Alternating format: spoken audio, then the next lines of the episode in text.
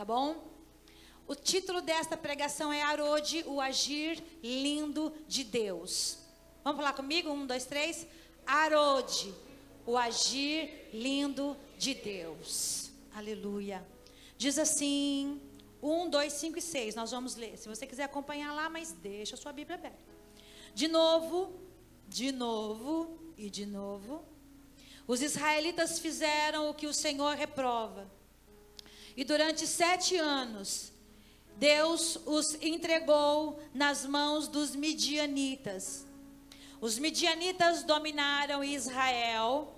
Por isso, os israelitas fizeram para si esconderijos nas montanhas, nas cavernas e nas fortalezas. Eles subiam trazendo seus animais e suas tendas, e vinham como enxames de gafanhotos, e era impossível contar os homens e os seus camelos.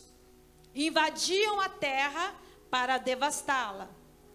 Por causa de Midian, Israel empobreceu tanto que os israelitas clamaram por socorro ao Senhor. Aleluia. Deixa sua Bíblia aberta, fecha os teus olhos. Peça para o Espírito Santo falar com você. Peça para Ele, aleluia. Fale com Ele nesta hora, no nome de Jesus. Peça para Ele destravar os seus ouvidos. Oh, aleluia, vai se desarmando. Peça para o Espírito Santo falar com você. Oh, peça para o Espírito Santo tratar com você. Peça o Espírito Santo para ensinar você. Ah, peça para o Espírito Santo encher agora a sua vida, aleluia. Começa a dizer: Espírito Santo, eu me entrego entrego. Espírito Santo, aleluia. Eu me deixo ser tratado nesta manhã. Espírito Santo, eu me desarmo daquilo que eu sei, daquilo que eu penso, daquilo que eu acho e quero ser guiado pela tua palavra. Espírito Santo, aleluia, tu tens o pão. Traz o pão do céu para saciar a fome da tua igreja. Espírito Santo, eu não tenho nada, mas Espírito Santo não é a minha voz que a tua igreja precisa precisa. Por isso eu empresto somente a minha voz para a tua voz nesta manhã, Espírito Santo de Deus, para alimentar, consolar, edificar e exortar a tua igreja nesta manhã, Santo Espírito de Deus. Aleluia, aleluia. Oh, glória a Deus. Aleluia. És o Alfa, o o início e o fim. És o ar que eu respiro. Tudo para mim, tu és Jesus.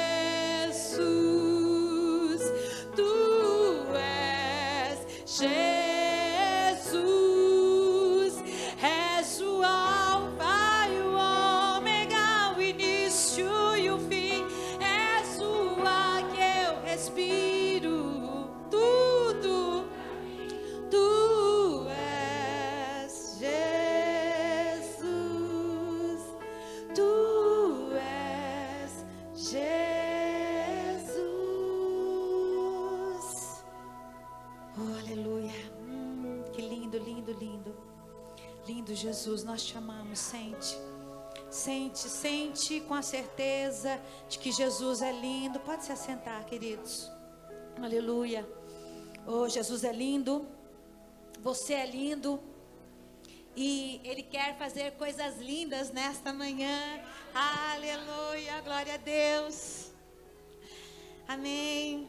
Você acha Jesus lindo? É. Você tem cheirado Ele todo dia. Oh, aleluia, porque querido, se você passa um dia sem dar um cheiro em Jesus, oh, aleluia. Cada dia quando você se ajoelha ali no seu secreto, ele vem e ele abraça a gente e ele esquenta o corpo da gente. Porque literalmente, quando você se ajunta no secreto, Jesus vem e te abraça. Só quem tem um lugar secreto sabe desse calor. Só quem tem um tempo dedicado para Jesus, sabe o que eu estou dizendo, aleluia. E quem vive isso, aleluia, não se contenta e glorifica ao Senhor. Esse tempo no lugarzinho que a gente prepara só para Ele, só para Ele vir e abraçar a gente. Tem dia que a gente se joga lá no secreto e não fala nada, nada, nada, nada. Só deixa Ele falar. É tão maravilhoso, aleluia. Que venham mais dias e mais horas assim, sozinhos com Deus, aleluia. Arode, um lugar do agir de Deus. Esta também ali, olha, é a nascente das fontes de Arode. Ali é o lugar onde nasce ah, as fontes que geram os rios, aonde Gideão leva o seu exército de 32 mil homens para serem provados por Deus e ele também, também é conhecido como fontes de Gideão ou caverna de Gideão. Amados, e ali nós vemos um agir tão maravilhoso de Deus porque Deus levanta Gideão, um, um homem que culturalmente ele não poderia sair para a batalha, não porque ele era pobre ou porque ele era incapaz, não, porque culturalmente, por causa da, da, da linhagem dele, do clã dele, e por ser ele o filho mais novo, tinha vários motivos que ele era o improvável para ser levantado por Deus. E Deus, como sempre, lindo, maravilhoso, levanta pessoas improváveis para fazer algo lindo, aleluia. Deus faz isso, amém? E Deus levanta Gideão, e Gideão consegue reunir para, para guerrear com os inimigos 32 mil homens. Eu sei que você já leu a história, mas quando Gideão levanta 32 mil homens, Deus fala para ele: Olha, agora eu vou tratar você e vou tratar esse exército que você levantou. Leva todo mundo lá para Arode, porque agora eu vou começar a agir. E você já leu a história. Deus começa começa a fazer uma peneira naquele exército. Deus começa a selecionar pessoas para esta batalha, para este agir lindo. E você sabe que logo de cara Deus já manda vazar, né? Vamos dizer assim, 22 mil, ficam 10 mil e, e você leu e Deus continuou fazendo a sua seleção, porque Deus é um Deus seletivo, amém?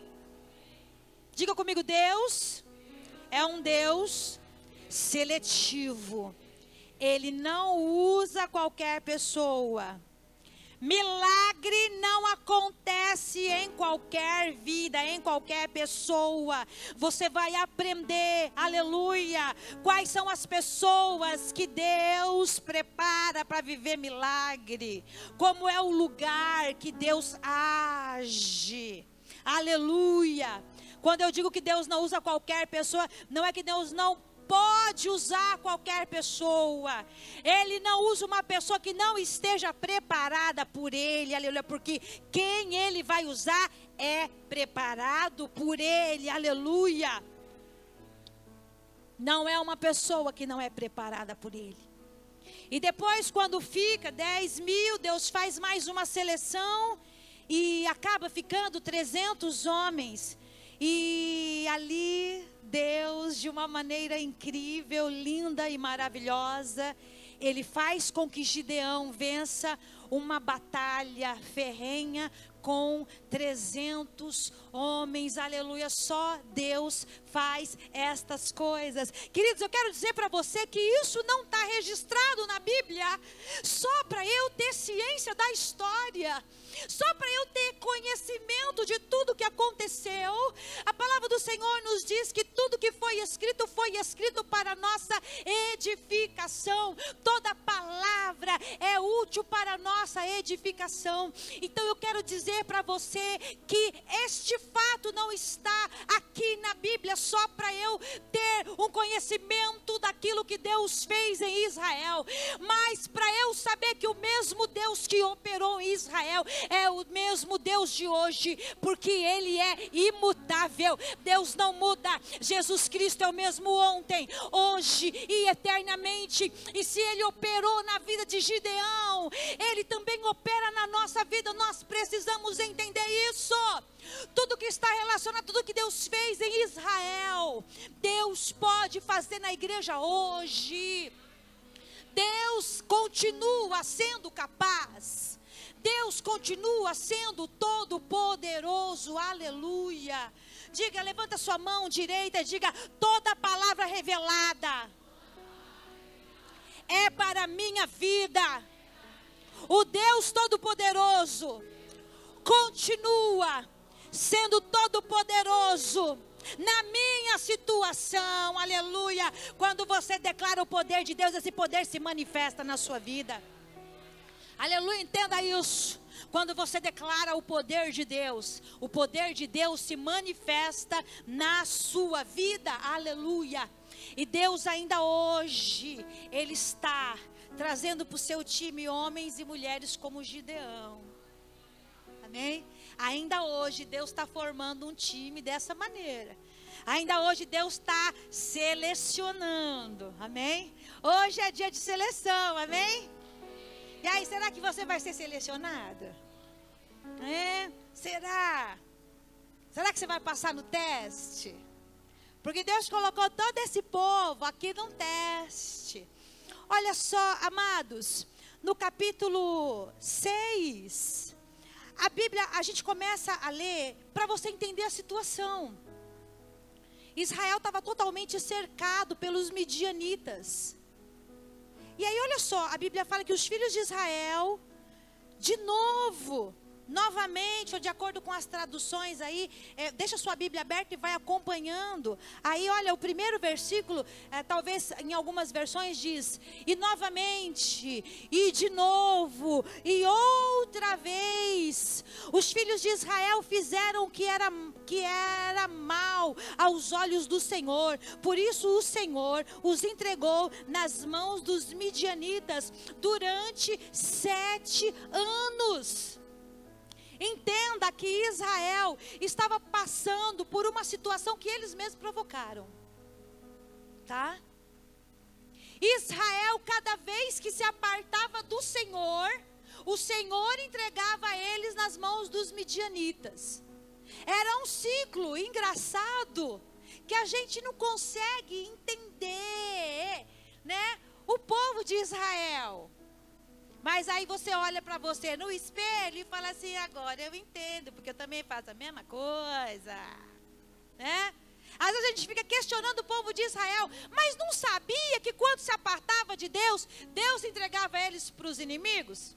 E aí, cada vez que é, eles estavam numa boa, se afastavam de Deus e Deus entregava. Quando eles se voltavam para Deus, Deus agia. Se afastava de Deus, Deus entregava. Era um ciclo. Fala assim, nossa, que gente tonta, né? Assim, é igual a gente, não é não? Igual uma pessoa que você olha no espelho todo dia, que sabe, que conhece aquilo que agrada a Deus, os preceitos de Deus, mas insiste no erro, insiste no problema, você já sabe o que desagrada a Deus. E muitas vezes nós estamos sofrendo consequência de erros que nós mesmos causamos. Israel estava vivendo um, um período terrível, só que era um problema terrível que eles mesmos tinham causado. Então você pode simplesmente hoje estar colhendo o que você plantou, não é? Toda a, colhe... Toda a semeadura é fruto de uma colheita. Tudo que você planta você colhe. E Israel estava é, colhendo o, um tempo de guerra, de escassez, não tinha mais nada para comer. Eles avançavam tudo. A palavra do Senhor diz que eram tão numerosos quanto nuvens de gafanhotos, como a areia do mar é um, exército. Por quê? Porque eles se afastaram de Deus de novo, de novo e de novo. Tá? É, é, é como a gente, assim, ah, eu vou só um pouquinho. E aí a gente insiste, quebra, quebra a cara. E faz de novo. Quantas pessoas a gente chama no escritório? E aí a gente só fica assim olhando, né? E aí a pessoa, né, fala assim. Então, pastor, a senhora falou, né? Fala assim. Falei, né? Falar a gente fala. Mas às vezes, ou muitas vezes, a igreja não quer ouvir a palavra de Deus. É como o Andy Panda. Lembra do Andy Panda? Lembra, né, Meire? Eu quero entrar numa fria. Ninguém lembra. Nossa, não dá nem para contar coisa engraçada aqui. Vocês não lembram? Lembra? Lembra desse desenho do pica-pau? Quem falou isso?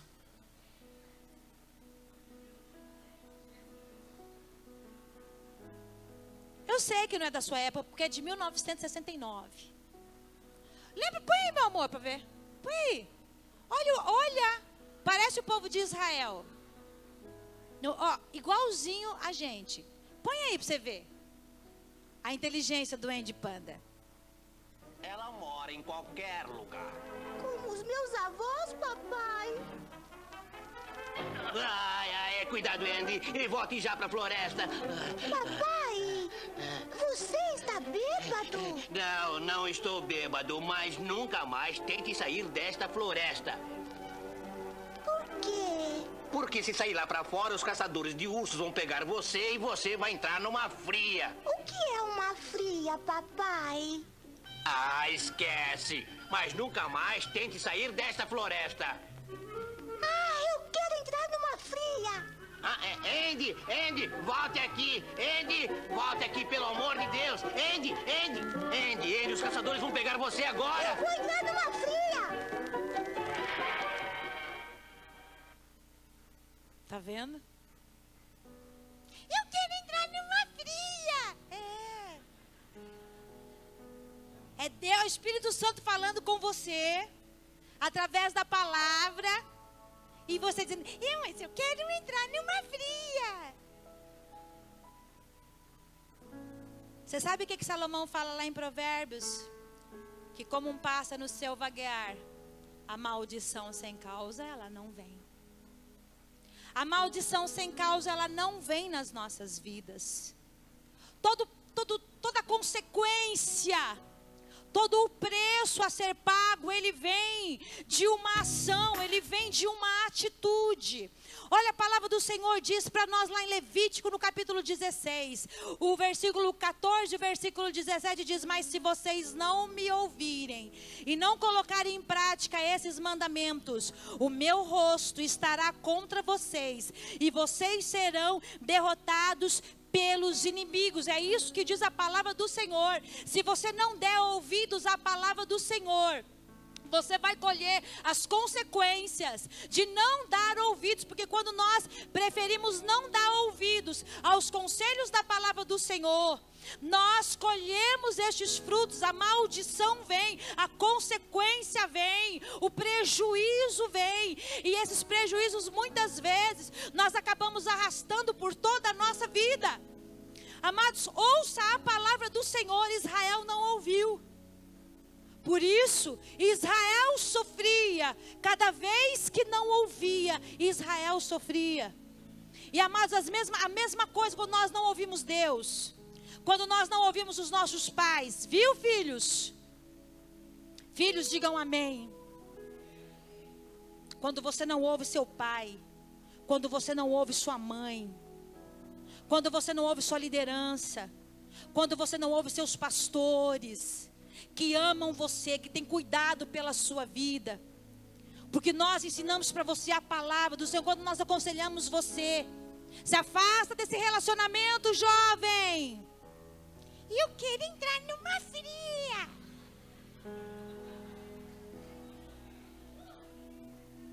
Eu quero casar com ele.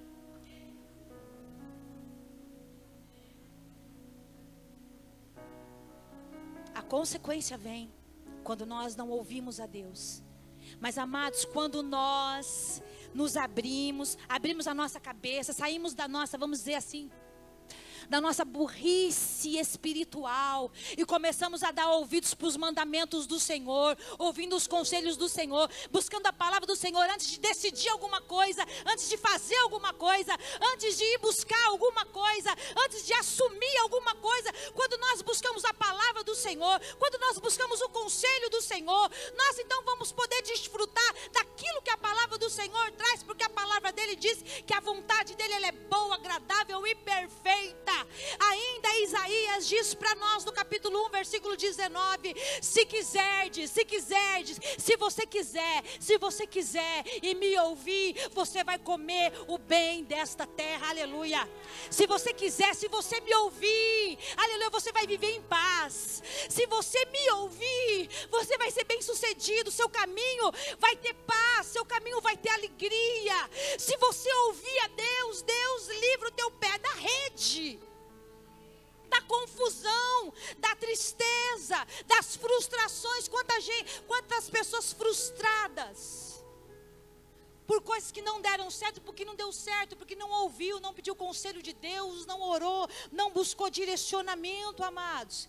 Então nós precisamos estar atento a isso, povo de Israel colheu porque não ouvia a Deus. Olhe com carinho para quem está perto de você e diga: ouça a voz de Deus. Aleluia. Oh, aleluia. Volte-se para Deus, aleluia. Quando nós nos voltamos para Deus, Deus nos ouve, aleluia. Aleluia, você vê ó, lá depois no, no capítulo 6, quando Israel começa a clamar de novo. Deus dá um livramento, aleluia. Quando Israel começa a clamar de novo, olha, lê aí na sua, na sua Bíblia, o capítulo 7, olha só. Nós vamos começar a descobrir o que Deus fez para livrar a Israel e agir Aleluia. Deus começa a agir. Eu vou ler com você. Lê aí na sua Bíblia, tá bom, querido? Olha só, vamos ler o versículo 2 e o versículo 3 do capítulo 7. E o Senhor disse a Gideão: Você tem gente demais para eu entregar Midian nas suas mãos, a fim de que Israel não se orgulhe contra mim, dizendo que a sua própria força o libertou. Olha só, você voltou para mim? Amém. Você clamou? Amém. Agora você quer que eu haja? Sim. Então tem que ser do meu jeito. Tem que ser do meu jeito. Você quer que Deus haja na sua vida? Amém? Mas tem que ser do jeito dele não é do seu jeito. Querido, veja bem. Deus falou para Gideão: Ok, leva o povo, porque agora eu vou começar a agir do meu jeito. Leva o povo para as fontes, que agora, aleluia, eu vou começar a trabalhar na vida de vocês, no meio do povo de vocês. E Deus começa a agir. Eu quero que você entenda: a Bíblia fala que só de midianitas eram 135 mil. Gideão conseguiu angariar 32 mil homens. Já era injusto, vamos dizer assim. Já era uma batalha desigual. Totalmente desigual e provavelmente uma batalha perdida. Sem contar os outros povos que se ajuntaram lá no vale, porque Gideão estava nas montanhas. E a palavra do Senhor diz, lá no capítulo 7, que se ajuntaram os medianitas e outros tantos povos. Os estudiosos dizem que eles eram é, mais ou menos 400 mil pessoas carros e camelos. A Bíblia fala que eram como enxames de gafanhotos, que não se podiam contar. Irmãos, veja, era muito desigual a batalha. Cada homem tinha que matar pelo menos 12 pessoas e meia. Como que uma pessoa vai matar 12 pessoas e meia? É muito desigual. Mas Deus faz o que? Deus começa a atirar. Deus começa a atirar, porque se você quiser viver a vontade de Deus, aleluia, vai ter que ser do jeito dele, aleluia. Tem que ser do jeito dele, e o jeito de Deus, aleluia, é maravilhoso. Deus começa a tirar, a subtrair. E a gente nunca quer isso.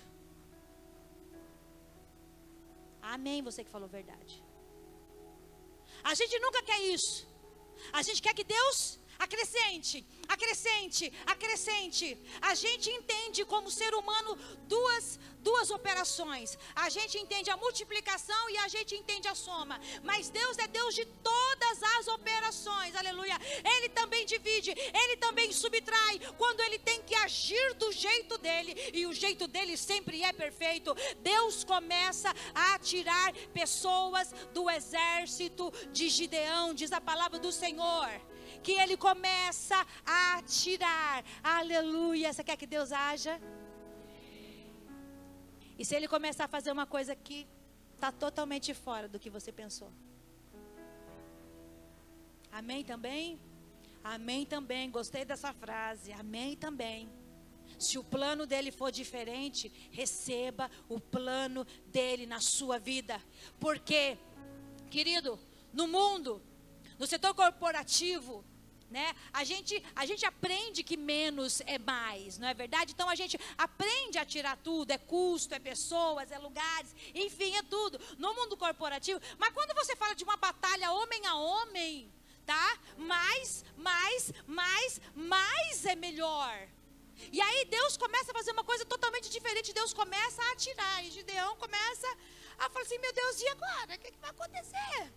Por quê? Porque a lógica de Deus não é a sua lógica. O plano de Deus não é o seu plano. O método dele não é o seu método. Quando Deus começar a agir e você começar a estranhar, lembra que ele falou na sua palavra que os planos dele não são os vossos planos, nem os seus caminhos são os seus caminhos, porque os planos dele são mais altos do que os seus planos. Os caminhos dele são mais altos do que os seus caminhos. Aleluia.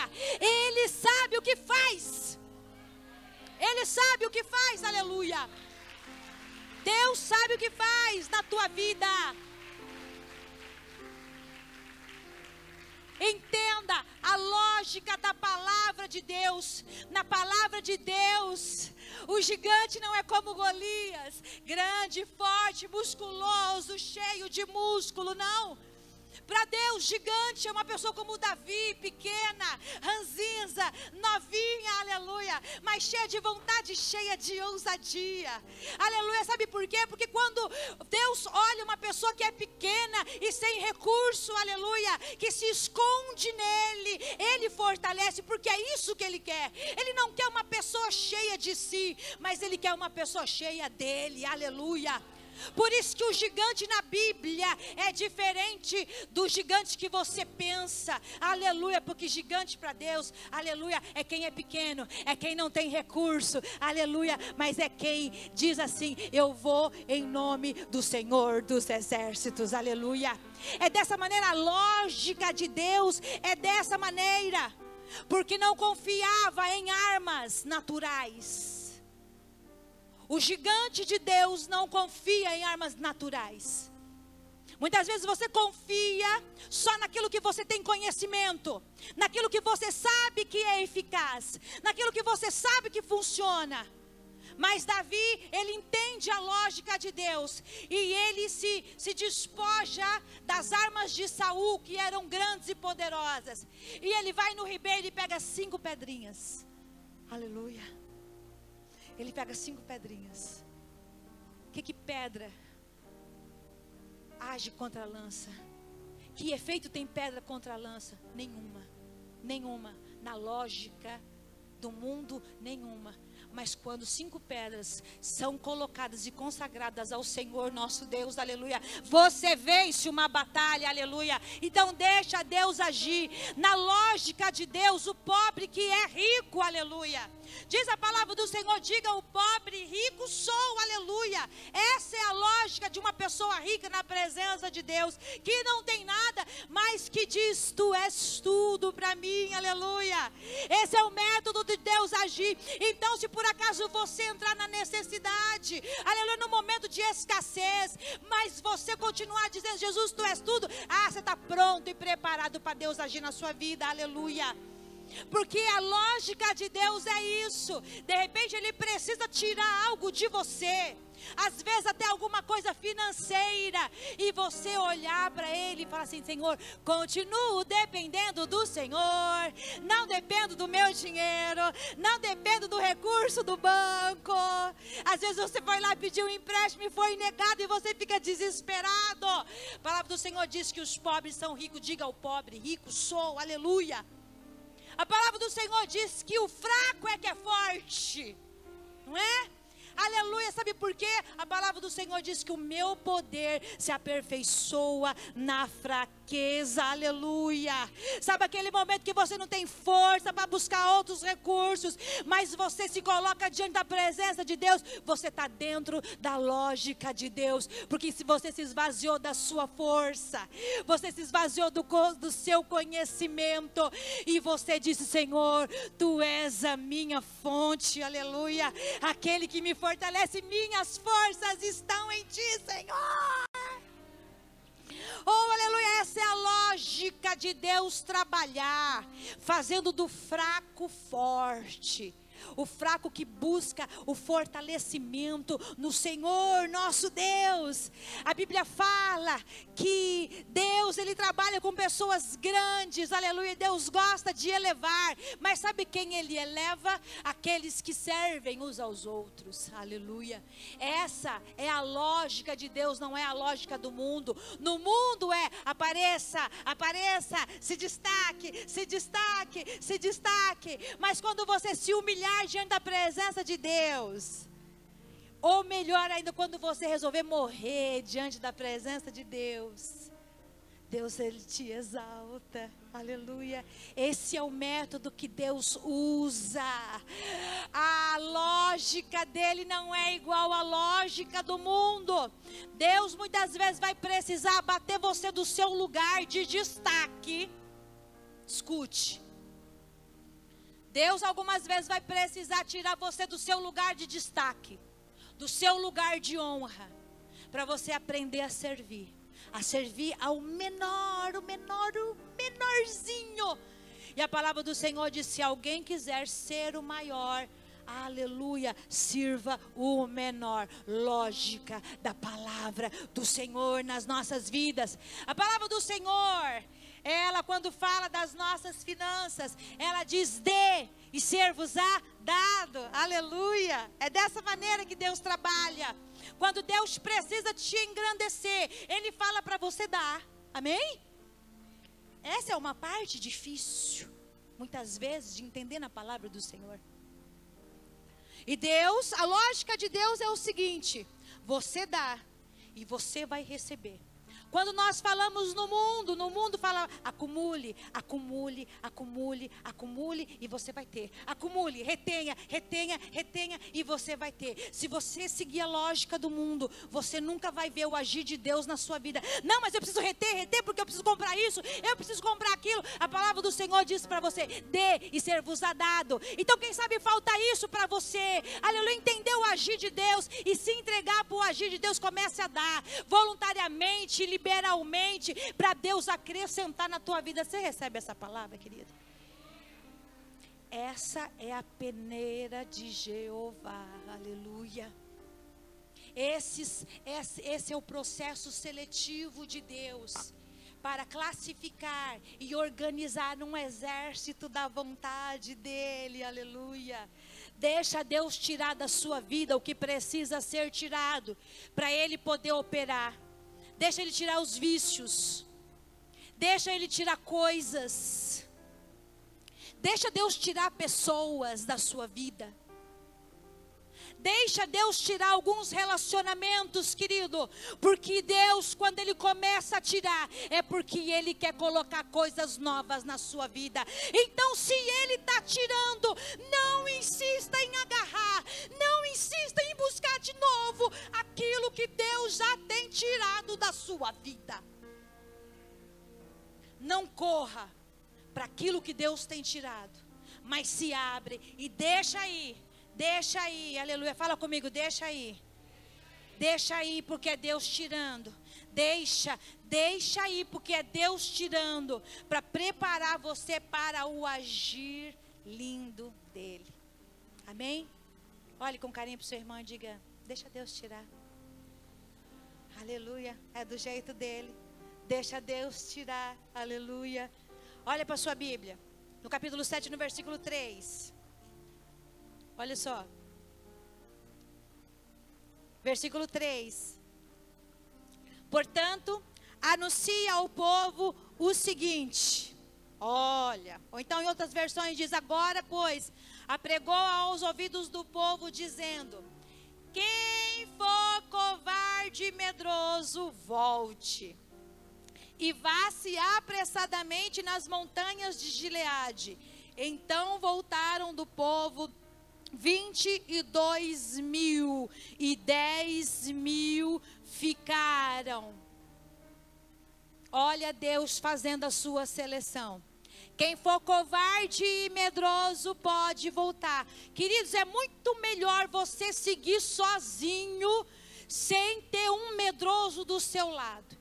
É muito melhor você andar muitas vezes sozinho do que alguém infernizando a sua vida, morrendo de medo. Irmãos, quem aqui aprendeu a dirigir com alguém morrendo de medo de você bater o carro? Diga amém. Irmãos, você está lá toda calma. Você está lá todo calmo.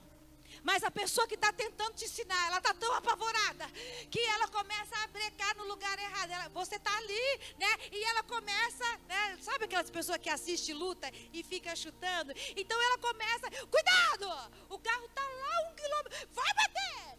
Pesa no breque! E a pessoa fica apavorada. Você não sabe, você é louca! Então, o que que acontece? Tem tanta gente que tem trauma que até hoje não dirige mais. Precisa passar por libertação. Precisa se libertar. Por quê? Porque o medo, o medo de outra pessoa, ele acaba contaminando as outras pessoas. É incrível isso. Por isso que isso virou um princípio em Israel, princípio de guerra, queridos. Depois você vai ver. Deus dando essa, esse princípio, quando o exército ia se ajuntar, quem for medroso, quem for cagão, volta, volta, porque não, não dá, por quê? Porque vai atrapalhar, vai atrapalhar. Deus pega 12 cara e manda aí espiar a terra prometida, Jericó.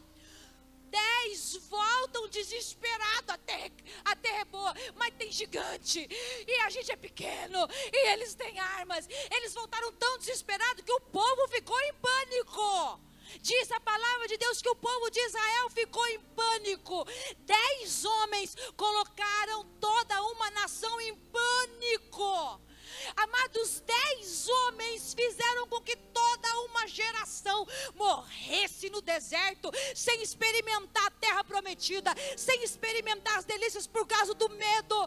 Querido, eu quero dizer que se você tem medo, Deus não consegue operar na sua vida, porque Ele não dá conquista para uma pessoa que tem medo. Querido, eu quero dizer que medo não é pecado, mas o pecado é você insistir no medo e deixar o medo impedir sua vida, porque todos nós temos medo de alguma coisa, mas quando nós olhamos para Deus, nós vencemos o medo através da nossa fé. A nossa fé é que faz nós vencermos o medo medo, querido. Então Deus começa a tirar os medrosos do meio do povo de Gideão. Quem é medroso, volta, querido, porque não dá. O medo te aprisiona. O medo faz com que você não avance. Muito pelo contrário, o medo faz com que você sempre retroceda. O medo, ele tira de você conquistas. Golias ia todos os dias para o cume do monte desafiar o povo de Israel. Se tem homem, vem aqui me pegar. Se tem homem, vem aqui me pegar. E Israel só recuava, recuava, recuava. Por quê? Por causa do medo. Porque o medo te faz recuar. O medo, amados, faz com que você tenha um frio na barriga, tenha uma aversão, tire suas forças. Queridos, mas hoje você precisa se fortalecer no Senhor, seu Deus. Oh, aleluia, e não ter medo, porque Deus não pode trazer um milagre enquanto você tem medo medo de avançar, medo de conquistar, medo de tentar, medo de, de perdoar, medo de insistir. Se Deus está mandando, não te mandei eu. Seja forte e corajoso. Tenha coragem para fazer o que Deus está mandando você fazer. Deus disse para Gideão: Não te mandei eu, então seja forte e corajoso. Querido, hoje é dia de você tirar o medo da sua vida. Olha, quando nós fomos fazer um segundo culto aqui, olha na minha cabeça. Olha as pessoas na minha cabeça, não faça. Não faça porque você vai ter uma igreja dividida. Não faça por isso, não faça por aquilo. E o meu olho começou a ser, né? Começou a crescer assim. Não faça, não faça, não faça. Aí sabe o que, eu fiz? Os meus olhos já estavam assim. Ó. Comecei a não ouvir mais. Porque se Deus já tinha mandado ir, eu tinha que ir. Aleluia. Porque só os corajosos avançam. Amém?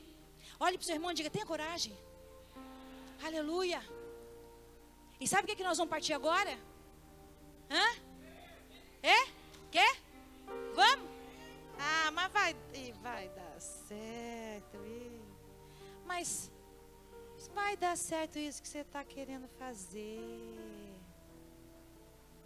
Irmão, Larga o medroso de perto de você, sai fora. Larga ele, deixa ele para trás. Medroso é ave de agouro na vida da gente.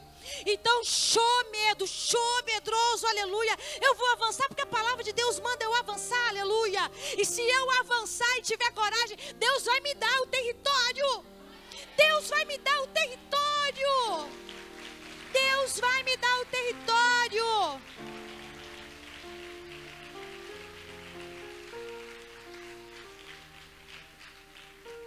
Samar teve coragem. Todo mundo fugiu, todo mundo vazou. Ele ficou sozinho para defender o campo de lentilha. Oh, querido, lentilha é muito bom, né? É bom, por isso que eu falo, olha só, é espiritual isso, né? Comer lentilha é espiritual. Mas por quê? Porque foi Deus que deu, aleluia. Então defenda, vá para cima, defenda, vá com coragem. Aleluia, defender aquilo que Deus te deu, em nome de Jesus. E voltou, irmão, voltou um monte de gente, Deus só fazendo a seleção. Deus só fazendo a seleção, Deus só fazendo a seleção ali naquele lugar. Olha só. Aí, amados, nós vemos no capítulo 6, volta lá. Capítulo 6, versículo 13. Versículo 13.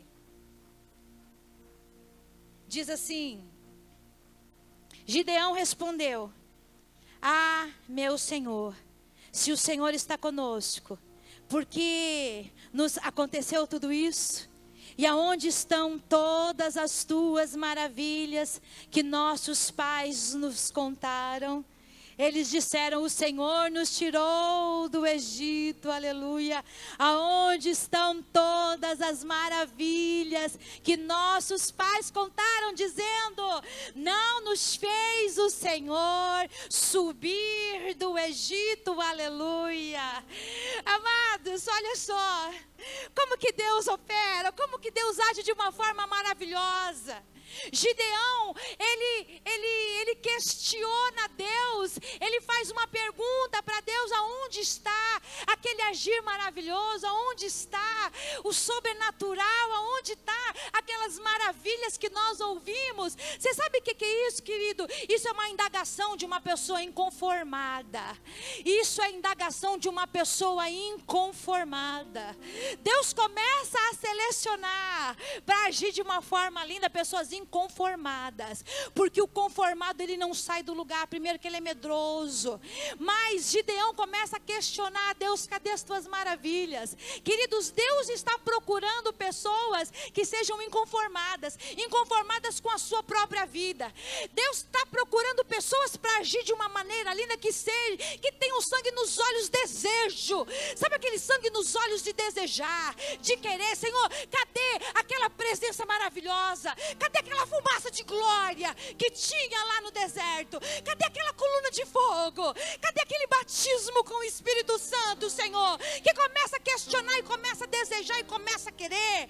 Deus está procurando pessoas desejosas disso, pessoas que tenham saudade do agir de Deus. Assim, cadê? Pessoas que não se conformam com elas mesmas, mas queiram ter uma vida de busca intensa, porque aquele que é inconformado, ele tem uma vida de busca intensa, querido. Como que está o seu termômetro para com o agir de Deus? Está lá embaixo ou está lá em cima no vermelho pegando fogo. Você está com sangue nos olhos querendo orar, querendo buscar mais de Deus, querendo que Deus opere sinais e maravilhas. Você está questionando a Deus, assim, Senhor, cadê as curas no meio da igreja? Senhor, cadê o batismo no Espírito Santo no meio da igreja? Senhor, cadê o manifestar da tua glória, o agir? Cadê aquele cair do fogo? Como que tem sido a sua vida? Porque Deus, para agir de uma maneira linda, Ele precisa de pessoas sedentas. Como que está a tua sede? Como que está a tua fome para as coisas de Deus, querido? Porque quanto mais você quer de Deus, quanto mais você busca de Deus, mais Deus derrama sobre a sua vida. Quem é sedento vive uma vida diferente. Quem é inconformado vive uma vida diferente, querido. Amados, nós precisamos ter vontade de nos gastar, querido, em, em buscar a Deus, insistir, investir tempo, investir nossas vidas desejando mais de Deus. Nós vivemos hoje numa geração, amados, que está que, que tá perdendo a sensibilidade de tantos exaltante, não é? Não é isso? A gente vive numa geração que está perdendo a sensibilidade de tanto exaltante, mas não gasta o joelho cinco minutos, dez minutos, meia hora de oração. Cadê essa igreja sedenta que está buscando mais de Deus? Você quer agir, mas não quer buscar a Deus. E Deus procura pessoas que estejam sedentas dele para derramar, para derramar. A palavra dele diz que eu vou derramar água sobre o sedento.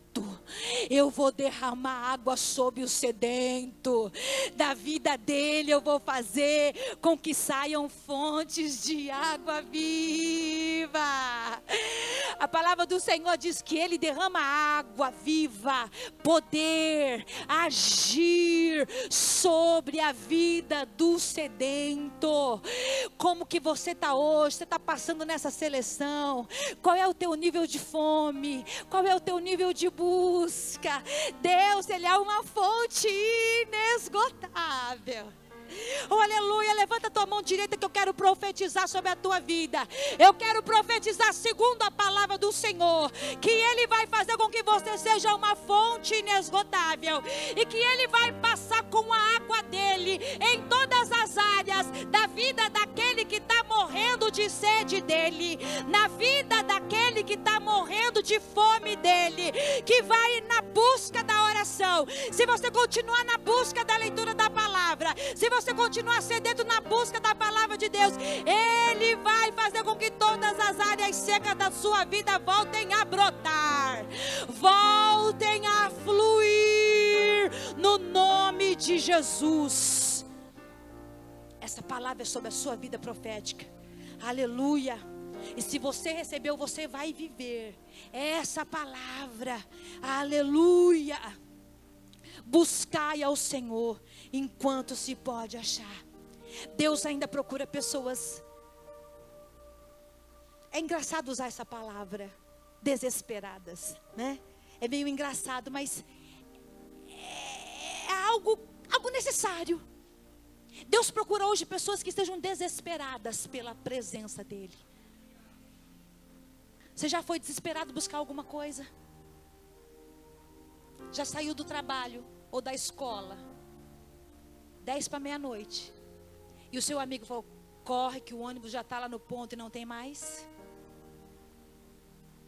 Corre que é o último. Você vai desesperado. Você vai desesperado. Porque é o último. Você corre até a língua sair da sua boca. Quando eu leio aquele versículo, buscai ao Senhor enquanto se pode achar. Eu leio, buscai ao Senhor enquanto se pode achar. Na minha mente, eu ouço assim: corre que está acabando. Na minha mente, no meu coração, eu entendo assim: corre que está acabando. Então, amado, corre. Corre que está acabando, o tempo está acabando para nós nos desesperarmos por Deus, pela presença dEle. Fique de pé. Fique de pé nessa hora no nome de Jesus.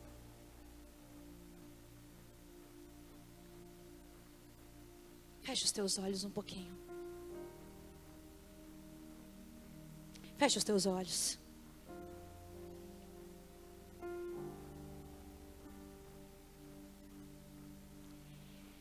Quando Deus havia preparado todo o exército de Gideão, ele disse para Gideão: Ainda tem muita gente, Gideão. Não é assim que eu vou fazer. Gideão já estava tranquilo. Gideão já estava numa boa. E Deus mandou que muito mais fossem retirados, porque eles foram beber água. E quando eles começam a beber água das fontes, Deus disse para ele: separa, separa aquele que se ajoelhou, separa aquele que colocou a arma no chão Separa aquele que ficou de boa. Pega esses que que ficaram desesperados, querendo água com uma mão, mas a outra segurou a arma. E eles nem se abaixaram. Eles pegaram a água e foram jogando na cara. Com uma mão só, eles pegaram a água e jogaram. E esses foram 300 homens que beberam a água de uma maneira desesperada, olhando para ver se o povo do inimigo não estava vindo. Só foram 300 pessoas, 300 homens. Jesus está falando: não é tempo de parar, não é tempo de você agora ficar de boa. Ainda estamos em guerra, ainda estamos numa luta, porque você parou de orar, porque você parou de jejuar.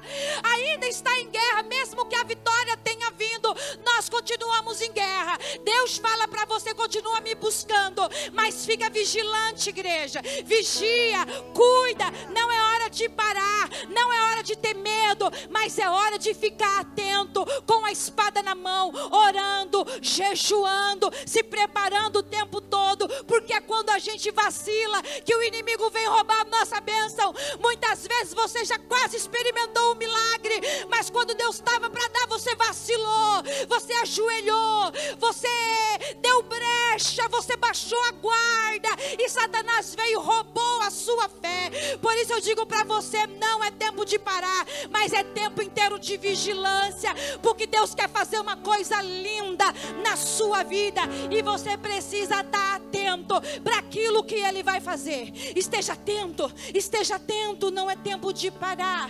Oh, aleluia, e continue, continue.